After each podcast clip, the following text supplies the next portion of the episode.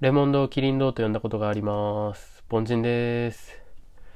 はい、ということで、記念すべき30回目の収録を撮らせていただいております。 前回の収録には何も触れないというところで、まあ、ちなみにね、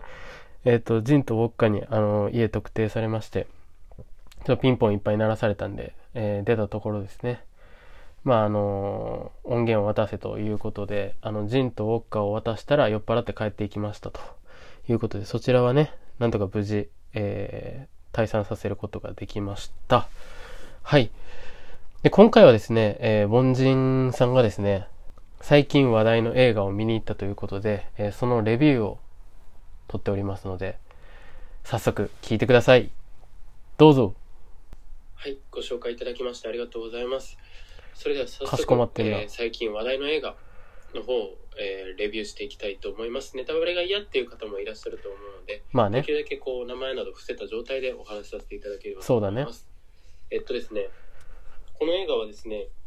4人家族がメインキャストになっております、うん、よくある。で邦画で、えー娘が一応主人公になってて、はいはい。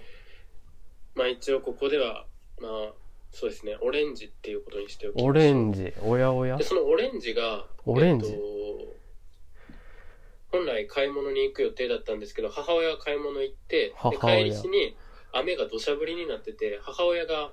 傘を持ってってなかったからオレンジがオレンジ。傘を持ってってあげるんです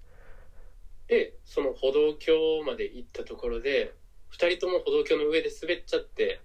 その瞬間に雷が落ちてほで滑った状態で頭2人ともゴッチンってぶつけちゃうんですでその瞬間にオレンジと母親の中身が入れ替わっちゃうう。ほで入れ替わってさあどうやって日常生活を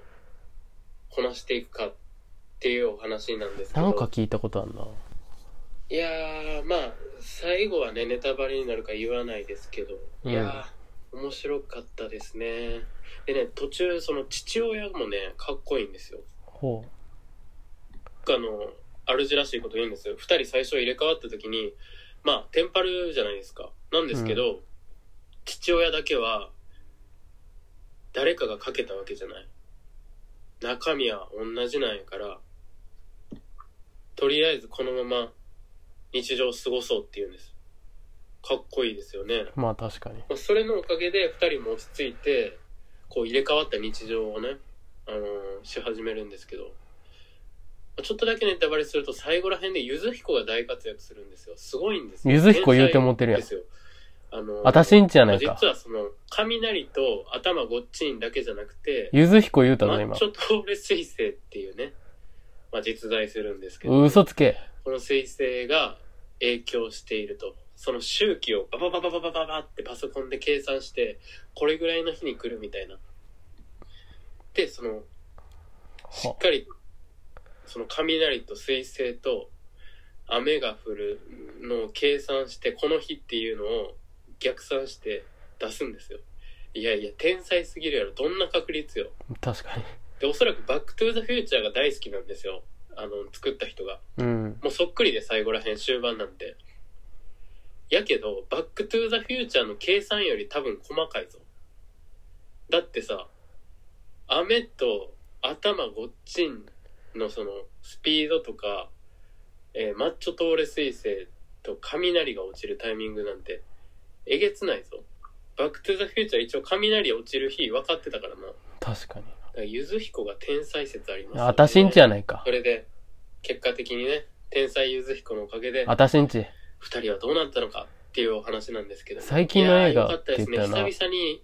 すごいいい映画見ました。やいや、最近の映画って言ったよあなり。がとうございます。ちょっと進めてくださった方は。誰や勧めたん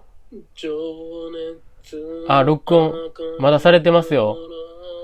切れてない。入ってる入ってる。隠し切れてないよ録音。最近話題の映画とはっていうその哲学的なことを考えてしまいますね。まあこの録音をね、多用してしまうっていうのがね、これがね、皆さん、アホの一 つ覚えって言うんですよ。